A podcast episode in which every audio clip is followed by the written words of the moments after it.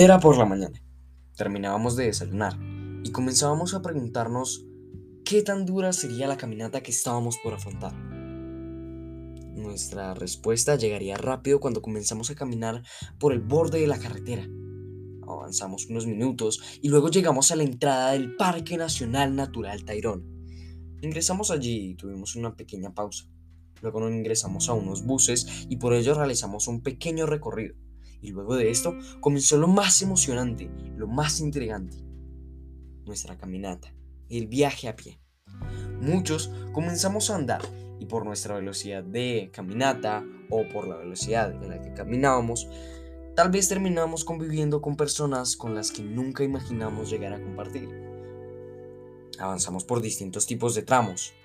Habían zonas que eran un poco más rocosas y otras que eran un poco más boscosas pudimos observar algunas especies y era sin duda hermoso lo que estábamos viviendo.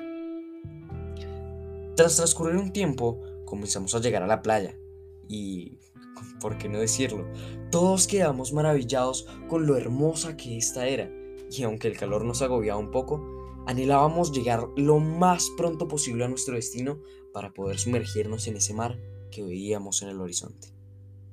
Finalmente llegamos a Cabo San Juan, nuestro destino y donde por fin nos bañaríamos.